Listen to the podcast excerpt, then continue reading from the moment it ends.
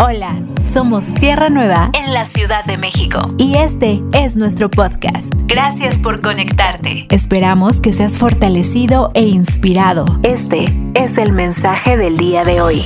¿Cuántos están de acuerdo que un mensaje, si se distorsiona cuando sale de la boca de una persona hacia otra, es cambiado y entonces pierde todo su poder, pierde todo su valor? Y creo que hoy quiero hablarles acerca de un mensaje que ha sido distorsionado. El mensaje del reino que hemos estado escuchando eh, semanas atrás, como también ya les compartimos, estuvimos en San Antonio, Texas, en un congreso muy precioso donde se habló mucho acerca de ser prácticos. Y creo que hoy necesitamos ser prácticos, porque no podemos salir de aquí diciendo no entendí o no, o, a mí no me pasa, a ti te pasa porque a mí no me pasa, sino que todos como hijos entendamos que tenemos acceso y que el mensaje que escuchemos sea un mensaje de edificación para nuestras vidas. Trataremos de estar quitando toda la mentalidad religiosa, toda la mentalidad, la mentalidad que nos hace estar siendo repetitivos, ¿verdad? En las cosas que hacemos, estar buscando fórmulas para procesos que den resultados cuando todo tiene que venir de arriba cuando todo tiene que ser dado por Dios a nuestros corazones, cuando la libertad, el poder, la gracia del Señor nos han sido dados y hoy tenemos que entenderlo de una manera muy interesante. El mensaje más importante, el único mensaje, como ya dijimos también, que vino a traer, que predicó el Señor Jesús, era acerca del reino y es el reino de su Padre. Pero de una manera increíble, te digo, entonces ha sido distorsionado y cuando tú recibes algo que está distorsionado, entonces no funciona y el problema es que entonces tú empiezas a adaptarlo. Como no funciona, no sé a cuántos de ustedes les ha pasado esto, que escuchan la palabra, que conocen al Señor, que, que, le entregaron su vida, pero no funciona. Entonces tenemos que empezar a echarle la mano al Señor. Vamos a ver si se puede decir de esa forma.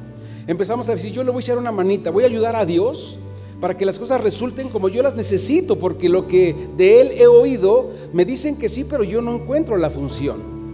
Y eso entonces es grave y empezamos a, ayudarle a Dios, ¿no?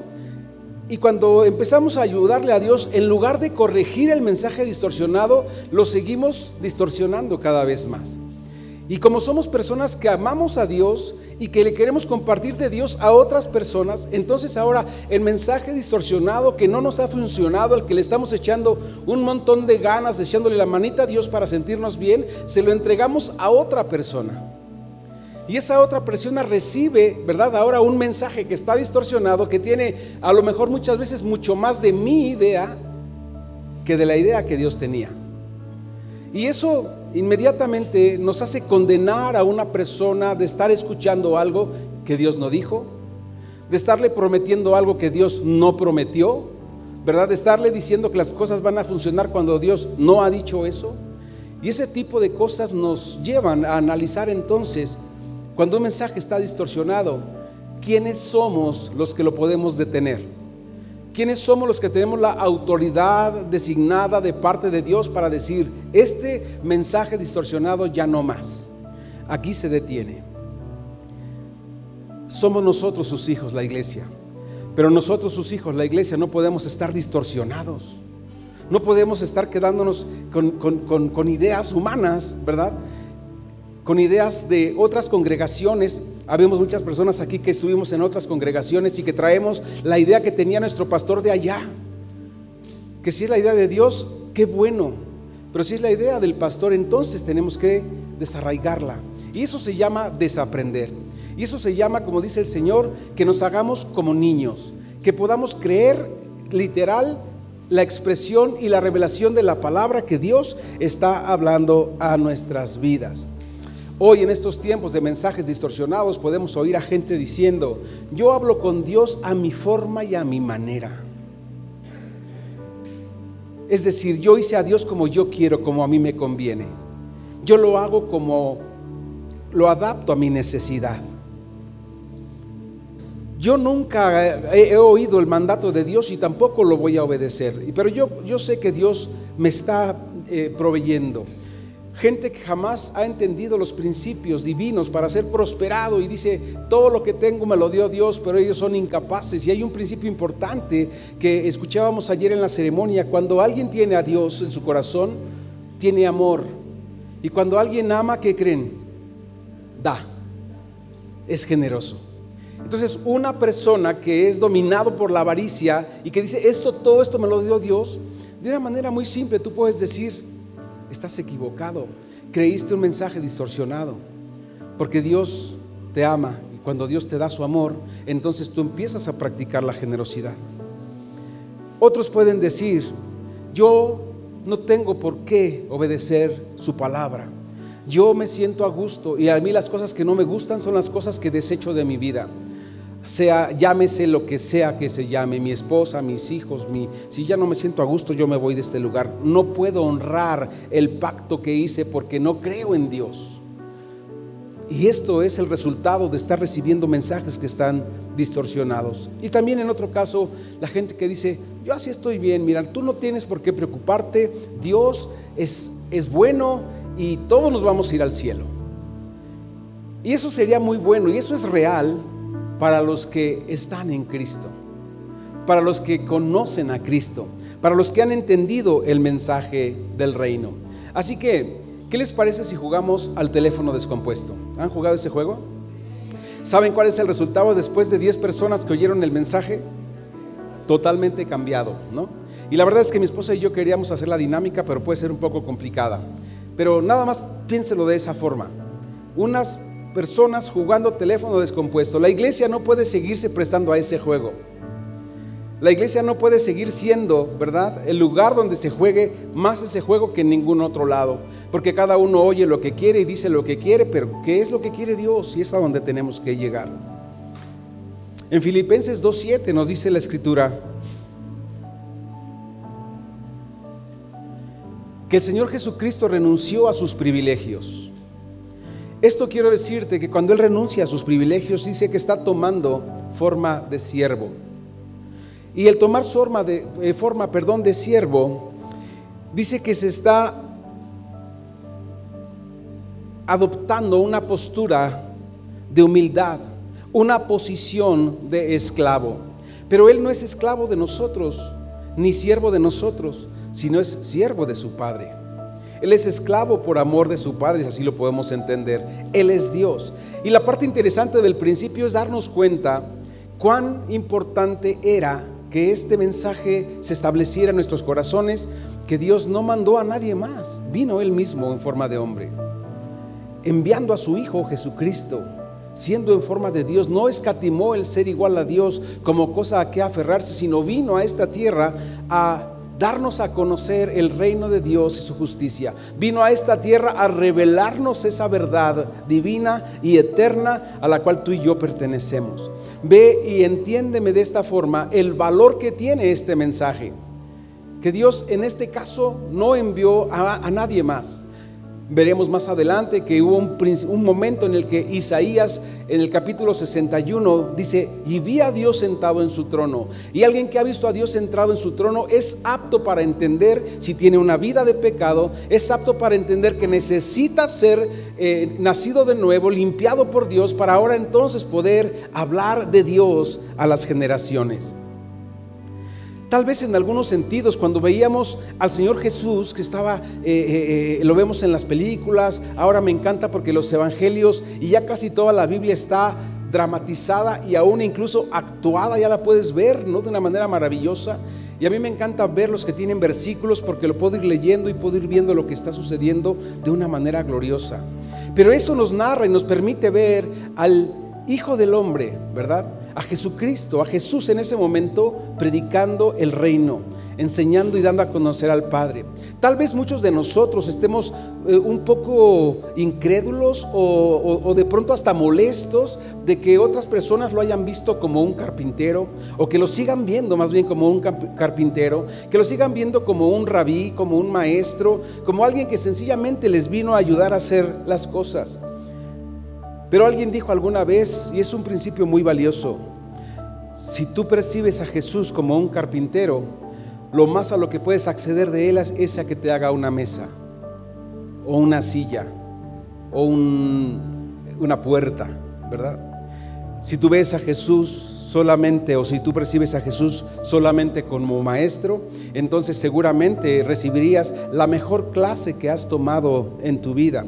Si tú percibes o ves a Jesús solamente como un profeta, como algunos lo llamaron en su tiempo, tú estarías pensando entonces que el, acceso al que tendrías en Él sería que bajo una profecía te dijera tu futuro, ¿verdad? Te dijera lo que está pasando o te dijera lo que Dios tiene para ti. Este punto entonces es interesante saber que si tú y yo no, lo reconocemos como el Hijo de Dios, no podemos recibir lo que Él tiene para nosotros, que es la vida del Padre y el reino de Dios. Si tú y yo hoy no percibimos a Jesús como Hijo de Dios, no podremos recibir lo que Él tiene para nosotros, la vida del Padre y el reino de Dios. Porque eso es lo que nos vino, lo que Jesús nos vino a, a dar. Jesús siendo Dios, te decía hace un momento, tomó forma de siervo para servir a su Padre. Y entonces es maravilloso porque aquel que sirve a su Padre puede servir también a las personas que están con Él. Porque todo nuestro servicio tiene que ser a nuestro Padre y ese servicio va a hacer que muchas personas se vean servidas. Pero nuestro servicio es para Dios. Anteriormente las iglesias eh, levantaban ministerios y veían a los ministerios como inferiores o algunos ministerios como inferiores y a otros como mayores. Y esto es completamente incorrecto. Nadie vino, amados, a servirnos a nosotros. Todos venimos a servir al Rey. ¿Y cómo le servimos cuando nos servimos a nosotros? Porque el Padre puede ver este corazón. Pablo, tú sabes, entendió perfectamente este principio y en la mayoría de sus cartas él decía, refiriéndose a sí mismo, Pablo, siervo del Dios Altísimo, ¿verdad? Esclavo por amor del Señor. Y entonces me encanta y cuando lo escribía entendía que tú y yo no podemos estar intentando ascender de manera humana o natural, sino que entendemos, debemos entender que como hijos de Dios estamos puestos para hacer cimiento de la edificación, así como Él es. El mensaje entonces del Señor Jesús, ya lo citamos la semana pasada, fue uno solo. Era un solo tema, era monotemático y era que tú y yo pudiéramos entender el reino de Dios y su justicia. Por eso cada vez debemos ser más precisos en el mensaje del reino que escuchamos, que predicamos, que enseñamos y que vivimos. Porque si este mensaje del reino se distorsiona, entonces, amados, se va a distorsionar también la eficacia y la eficiencia de la iglesia. Repito, eso es un principio muy importante. Si el mensaje que nosotros estamos recibiendo no es preciso, esa, esa, falta de precisión va a hacer que la iglesia pierda su precisión para ser edificada y para eh, edificar a otros. No podemos eh, eh, ignorar, ni tampoco nuestras propias vidas pueden seguir andando en un mensaje que está distorsionado. Debemos ser precisos en este mensaje de reino, porque si se distorsiona el mensaje, se distorsiona también la eficacia y la eficiencia de la iglesia. Recuerda, eso es importante. Lo que el Señor está esperando de nosotros es que cada vez tengamos un nivel más alto de entendimiento, un nivel más alto del conocimiento del reino, para que eso nos haga ser más precisos en todo lo que hacemos. Un nuevo nivel de precisión nos va a llevar a un mejor nivel de crecimiento en el nombre del Señor. Así que para que el mensaje no sea distorsionado, debemos recibirlo en la plataforma correcta. La plataforma correcta en la que se recibe toda la palabra que viene del Señor es la vida espiritual. Siempre que recibas la palabra de Dios en la mente natural del hombre sin conocimiento de Dios, estará eh, eh, edificándose en una plataforma incorrecta que no le va a dar la precisión que tiene y tampoco va a poder ejercerla de manera funcional. Entonces necesitamos entender que no podemos estar, seguir recibiendo los mensajes como una motivación al hombre, sino es el desarrollo y edificación de la vida nueva que tenemos en Cristo. Vamos juntos a decir este texto que les voy a leer enseguida, por favor. El reino se recibe por gracia. Lo repetimos, el reino de Dios, digámoslo así, se recibe por gracia, pero se entiende por revelación. ¿Ok? El reino se recibe por gracia. Cuando nosotros recibimos al Señor, recibimos el reino. Pero lo vamos a ir, eso fue la gracia de Dios. Pero ahora necesitamos discernimiento, entendimiento para poder saber de qué se trata ese reino. La revelación del reino, amados, es, va directamente ligada o es proporcionalmente ligada al nivel de intimidad que tenemos con nuestro Padre. Repito, la revelación del reino va directamente, es directamente proporcional a la intimidad que tenemos con nuestro Padre. Si nosotros somos personas visitantes, porque podemos ser constantes de venir todos los domingos, pero podemos considerarnos visitantes porque no volvemos a abrir la Biblia en la semana, porque no volvemos a oír el mensaje, porque no volvemos a hacer nada en la semana. Entonces eso nos hace, ¿verdad? Nos pone en un lugar como si fuésemos aquellos que solo estamos visitando. Si no tenemos intimidad con Dios, nunca vamos a poder avanzar en el discernimiento del reino. Lo podemos resumir, ¿verdad? En la oración de nuestro Señor Jesucristo cuando dijo en Juan 17:3, y esta es la vida eterna, que te conozcan a ti, al único Dios verdadero y a Jesucristo a quien tú enviaste. Si conoces a Dios, podrás ver a Dios y oír a Dios en todo momento en tu vida. Si conoces a Dios, por supuesto que también entiendes el principio de reino.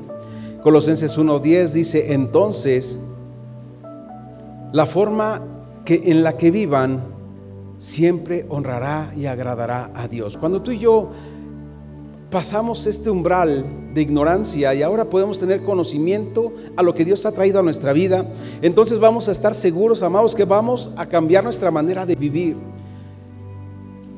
Si cambiamos nuestra manera de vivir no es porque estemos obligados a hacerlo, es decir, no es cuando nuestra carne esté educada, cuando vamos a poder decir, ya puedo ascender a una nueva dimensión de revelación, sino hasta que la carne haya desaparecido, hasta que la carne sea quitada y el Espíritu Santo tome, ¿verdad? Ese, ese gobierno sobre tu vida, ese reino sobre tu vida, entonces dice, podremos vivir de una forma que honre y agrade al Señor y sus vidas procurarán en todo momento dar fruto de una manera gloriosa. Mientras tanto, irán creciendo a medida que aprendan a conocer a Dios más y más. ¿Cómo es la medida o la forma de crecer en Dios? Más y más es conocer a Dios. Cuando hablamos de revelación tenemos que hacer algunos apuntes importantes. La revelación no consiste, amados, en inventar algo que dejamos, oh, Dios me mostró algo nuevo y yo lo estoy inventando porque es algo que muchas veces lo hemos relacionado con un exceso de quesadillas, ¿verdad? Con algo que cenamos que nos cayó mal y que la noche tuvimos una noche pésima y nos levantamos creyendo que Dios nos estuvo hablando. La revelación tampoco es el fin, es lo que debemos entender. Es el medio que tenemos para conocer al Dios eterno, su reino eterno, su propósito eterno. La revelación no viene incorporada, es parte de una dinámica espiritual. Recibes el reino, pero ahora lo entiendes, ¿verdad? Lo desarrollas cuando vas avanzando. La revelación entonces no es conocimiento acumulado, la revelación no son años sentado en una silla, la revelación no son miles de libros que han sido leídos, la revelación viene de arriba. La revelación es la relación íntima con Dios. La revelación es la que nos da la capacidad y oportunidad para introducirnos y conocer esa verdad. Volví a poner la parte donde dice el reino se recibe por gracia, pero se entiende por revelación. Es algo que quiero que te lleves. El conocimiento sin revelación es solo información. Vamos a decirlo juntos porque el, mensaje está denso y no quiero que les dé sueño. Vamos, a, predicar juntos. Digan conmigo, el conocimiento sin revelación, es solo información. Pero el conocimiento provisto por Dios nos revela la vida de Dios que habita en nosotros y nos capacita para vivir en su reino. ¿Se han dado cuenta que cuando hablamos del reino muchos nos bloqueamos? Yo les digo sinceramente, ha, parecido difícil entender el reino. Y esto solamente evidencia, evidencia que no hemos conocido a Dios. Y podemos estar teniendo problemas. Y le decía a mi esposa cuando veníamos en el avión, muchas personas pueden pensar que cuando se habla de reino se está destapando la caja de Pandora donde nos van a salir cosas que quién sabe si son buenas o malas, si nos va a ir bien y mejor vamos a dejarlo cerradito y no hablemos de esto, pero cuando volvemos al principio de que el Señor Jesús lo vino a enseñar y a establecer, es algo en lo que tú y yo debemos profundizar. No podemos ser superficiales en el reino, porque el reino, amados, es Dios mismo. El reino no puede existir sin Dios y Dios no puede existir sin el reino. Son uno solo, son indivisibles, lo tengo en el principio en un momento más. En Romanos 12, verso 1 y 2 dice la escritura, así que hermanos os ruego por las misericordias de Dios que presentéis vuestros cuerpos en sacrificio vivo, santo y agradable a Dios, que esta es ahora nuestra manera de haber entendido el reino. Por eso dice, es nuestro culto racional, es ahora la forma de pensar que tenemos, porque el reino ha llegado a nuestros corazones. Cuando el Señor Jesús tomó forma de siervo, ya te decía también, Él quería servir a su Padre. Él fue, dice la Escritura, obediente hasta la muerte. Yo me pregunto, ¿cuántos obedientes hasta la muerte podremos haber aquí el día de hoy? ¿Cuántos podremos decir, Señor, yo te voy a obedecer? Y, esa es una pregunta muy fuerte y a quemarropa tal vez, pero podríamos decir, Señor, no soy ni capaz de, de abrir la Biblia, o no soy ni capaz de, de no sé, de cancelar las vacaciones, no soy ni, o sea, Señor, tengo que reconocer que tú eres el número dos en mi vida. Y eso a Dios no le agradaría nunca. Y Dios tampoco quiere que nosotros no tengamos vida. Pero sabes, puedes disfrutar una vida gloriosa. Y bueno, perdón por el ejemplo, pero a nosotros nos acaba de suceder. Nos fuimos viernes, sábado y hoy en la mañana volamos y llegamos. ¿Por qué? ¿Ustedes no creen que, con todo respeto, yo hubiera podido dejar a alguien a que enseñara o predicara? Hay mucha gente que nos puede ayudar. Hay mucha gente que nos quiere ayudar. Pero cuando entendemos que es algo que tú no te puedes perder, no es algo que uno, eh, que, que esté uno enfermo del micrófono, no, sino que tú sabes que es algo que es glorioso, es maravilloso para tu vida, que es revelación, es entendimiento, es libertad, es una pasión que nace del fondo de tu ser por hablar, estar, convivir, compartir con la casa, con la familia, con los hijos, con los hermanos, con los que hoy podemos juntos entender y saber que tenemos este principio, que podemos adorar a Dios siendo obedientes hasta la muerte y muerte de cruz. Y esto entraremos en una dinámica, unos renglones más abajo, de entender lo que significa despojarte de, de ti mismo se despojó de sí mismo tomando forma de siervo. Yo les pregunto, sin que piensen que tienen que venir del cielo, ¿cuántos de ustedes han hecho esta oración alguna vez para decirle al Señor, hoy me despojo de mí mismo para servirte a ti? Todas las personas que estamos aquí y todas las personas que habitamos en el mundo, tenemos cosas que hacer. Y podemos hacer aparentemente y según la, visión, ¿verdad? Cosas productivas, cosas buenas, cosas sanas. Podemos llevar a, los niños a que jueguen tochito o béisbol, porque el domingo es el día que se puede. Podemos decir, el domingo es mi día de descanso y ese día quiero ir a X o Y, cosas así. Pero ¿cuántas personas hoy hemos podido entender el significado de despojarse? El Señor Jesús nunca dijo, yo soy Dios porque se había despojado de lo que él era. Y al despojarse de lo que él era, tomó forma de siervo. Yo te pregunto, ¿serías capaz algún día de despojarte de ti, de todo tu ego, de toda tu trascendencia, toda tu historia, todos tus títulos para decir, me despojo de todo eso? Siempre vemos el despojo del apóstol Pablo cuando dijo, ya no vivo yo, mas ahora vive Cristo en mí. Siempre vemos el despojo del apóstol Pablo cuando dijo, todas las cosas que yo antes tenía, que me daban estatus, que tenían valor, hoy las estimo como pérdida. Eso es despojo.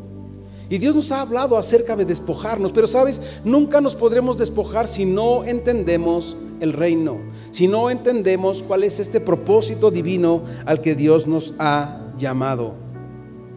Cristo vino, amados, a revelar al Padre a revelar su reino y a revelar la iglesia. A la luz de toda la escritura hemos podido encontrar lo que Dios nos está revelando, pero debemos resaltar estas tres, grandes eh, principios. El número uno, dilo conmigo, si lo puedes anotar por ahí en la pantalla estaría genial, please. Ponle número, un, número uno y ya vamos a estar terminando porque ya estamos al final. Cristo, si puedes, si no, bueno, solo ayúdenme a anótenlo y repitámoslo juntos. Cristo como el plan supremo en el corazón del Padre. Esta es una revelación maravillosa que tú y yo no podemos ignorar, ¿verdad? Nos está revelando estas tres grandes virtudes. Cristo como el plan supremo en el corazón del Padre. Número dos, la iglesia como el plan supremo en el corazón de Cristo. Y número tres, el reino como el plan supremo del corazón de la iglesia. Y entonces aquí hay tres virtudes maravillosas que tú y yo tenemos que tener presente. Cristo nos está anunciando al Padre. La iglesia nos está eh, eh, eh, la iglesia es el, perdón, la iglesia y el plan supremo de dar a conocer a Cristo, el reino de Dios ahora operando y siendo expresado por la iglesia. Creo que es muy importante, muy, muy, muy, muy importante que tú y yo vayamos tomando conciencia de esto, porque la vida del Espíritu que mora en nosotros nos revela la plenitud de Dios y nos hace entender cómo viene también con su reino. Di conmigo para que no te duermas. No existe la paternidad sin el reino. Tampoco existe el reino sin el Padre. No hay vida del Padre sin el reino. Ni hay reino en la vida de los hijos sin el Padre. Está difícil, ¿verdad? Está, está complicado, pero vamos a resumirlo diciendo, no existe Dios en tu vida si no entiendes el reino. No existe el reino si no entiendes a Dios, porque Dios y el reino son uno y son indivisibles. En Mateo 6, 9 dice la escritura, lo que hemos visto como una oración modelo. Y el Señor Jesucristo, lo estamos viendo en la escuela de desarrollo, le dice a sus discípulos, cuando oren, oren así.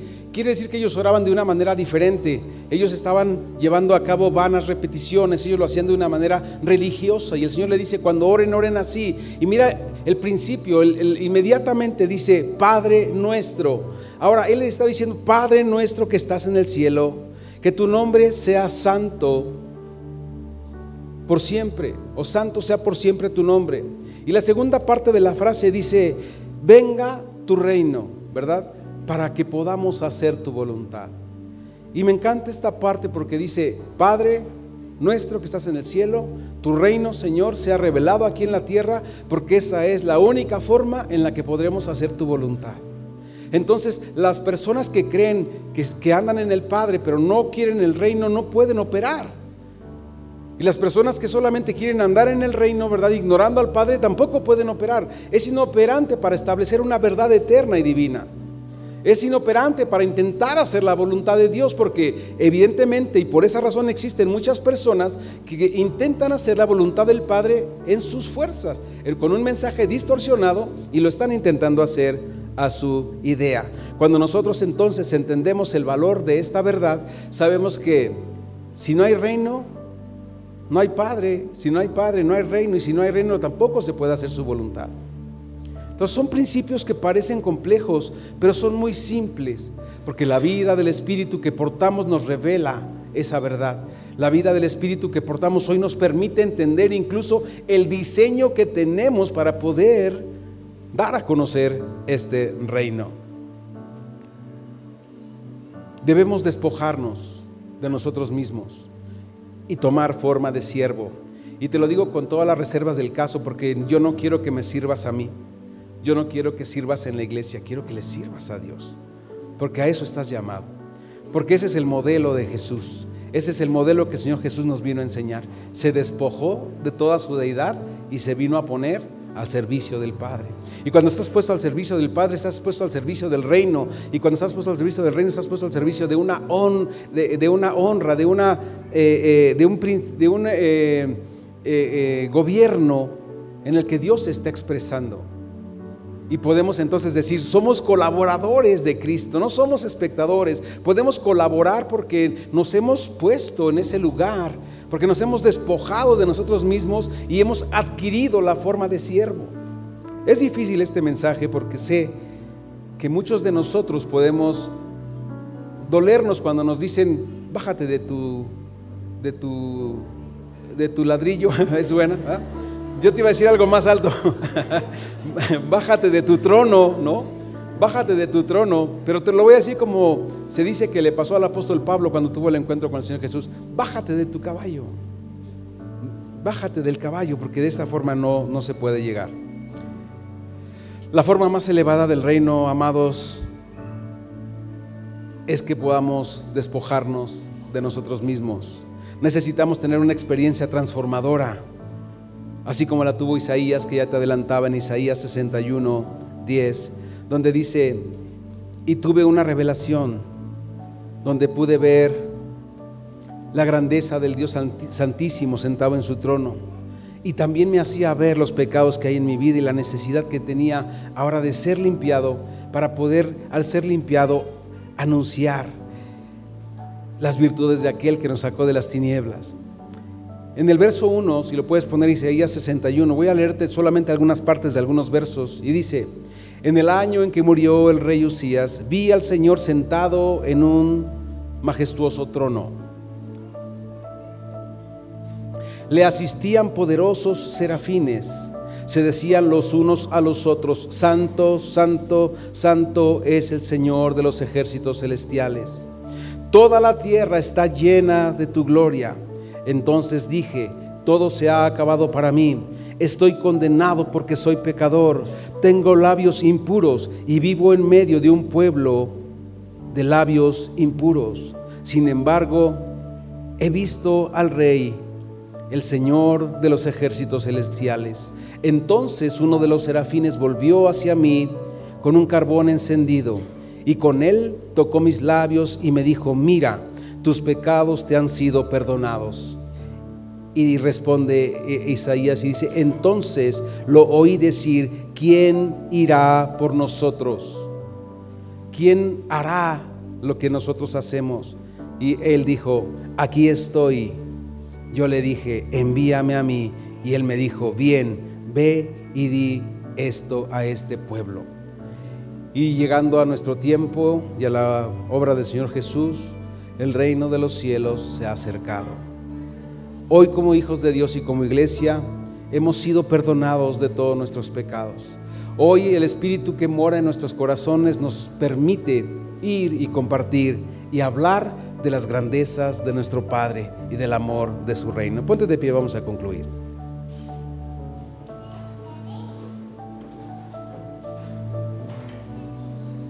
En Mateo 6:33 nos dice la escritura, Mas buscad primeramente el reino de Dios y su justicia, y todas las demás cosas os vendrán por añadidura. El término buscad que revela esta palabra proviene del vocablo griego seteo, que significa buscar con el fin de encontrar. Es como cuando bajas en la noche y abres el refrigerador y dices, yo ahorita encuentro qué comer, no me vuelvo a subir con hambre buscas, ¿verdad? Dice buscar con el fin de encontrar. Y dice también el verbo seteo que es buscar mediante el pensamiento, es decir, meditar en la palabra construida que hemos recibido. Encontrarla en, en la meditación o en la oración, en este caso sería, ¿verdad? Y razonarla. Entonces, Muchos de nosotros pensamos que si nos despojamos y nos hacemos siervos, ya no vamos a poder discernir o entender o pensar. Pero podremos ir avanzando y este reino va a ir siendo revelado a nuestras vidas si buscamos primeramente el reino de Dios en esta condición. Sabemos, Señor, que buscamos entendiendo que encontraremos, que meditamos, Señor, en tu palabra y la razonamos, porque este razonamiento ahora exhibe la vida de un hijo que está dispuesto a servir a su padre, que está dispuesto a hacer aquellas cosas que su padre le envió a hacer. Muchas veces no nos hemos perdido del propósito, otras tantas no hemos entendido el diseño. Y creo que se nos hablan de tantas cosas que pueden quedar como a la mitad, pero hoy necesitamos empezar con un cimiento firme, entendiendo el reino y sabiendo que somos aptos para vivir, despojándonos de nosotros mismos para vivir en este reino de luz, para brillar y para adorar en todo lo que hagamos a nuestro Dios. Padre, te damos gracias por este tiempo glorioso. Gracias te damos por tu corazón, por tu palabra. Gracias te damos, Señor, por la casa, por la familia, Señor, reunida, por la palabra, Señor, que hoy podemos compartir y en la cual anhelamos siempre, Señor, ser edificados. Entender, Señor, el principio tan valioso de despojarse de uno mismo y poder acceder a esta revelación divina de seguirte a ti. Preciosa iglesia, es, eh, complejo tal vez comprender las profundidades del reino, pero es muy importante que tú veas en tu vida el resultado. Que tú veas cada área de tu vida y digas si está manifestando un gobierno divino, si está manifestando ese fruto. Hemos pasado los últimos meses hablando con personas que nos dicen esta clase de cosas, de que eh, esta clase de mezclas, yo no conozco, yo no voy mucho a la iglesia, yo, yo no creas que tanto así, pero yo sé que Dios está conmigo. Pero yo sé que Dios es el que está haciendo. Yo sé que Él es el que me manda, este, quien me ponga dinero para la gasolina.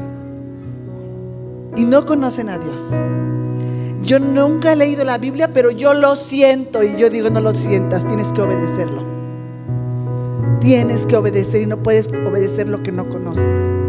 Así que mira a tu alrededor y ve si tu relación de familia, ve si tu trabajo, ve si tu economía, ve si tu carácter, ve si tu relación de esposos, de, eh, tu soltería, ve si ahí hay un gobierno divino, para que veas si ahí el reino se ha establecido o no. Esa es la parte más importante a reconocer. Porque si, si oímos, pero no es algo activo en nosotros, no es algo, como decía mi esposo, que nos podamos llevar, entonces se vuelve ¿Qué, es lo que va a hacer? Que oímos algo y medio lo entendimos y aquello que medio entendí es lo que voy y trato de, de, compartir y entonces es donde se generan esas mezclas que causan mucha confusión y mucho dolor. El rey tiene un reino, nosotros somos súbditos de ese reino y aquí las cosas se hacen a su manera. Es algo que tiene que estar presente en tu mente y en tu corazón. Para escuchar más mensajes como este, asegúrate de suscribirte a nuestro podcast para no perderte ningún episodio. Síguenos en nuestras redes sociales. Tierra Nueva, Comunidad Cristiana. Gracias por escucharnos.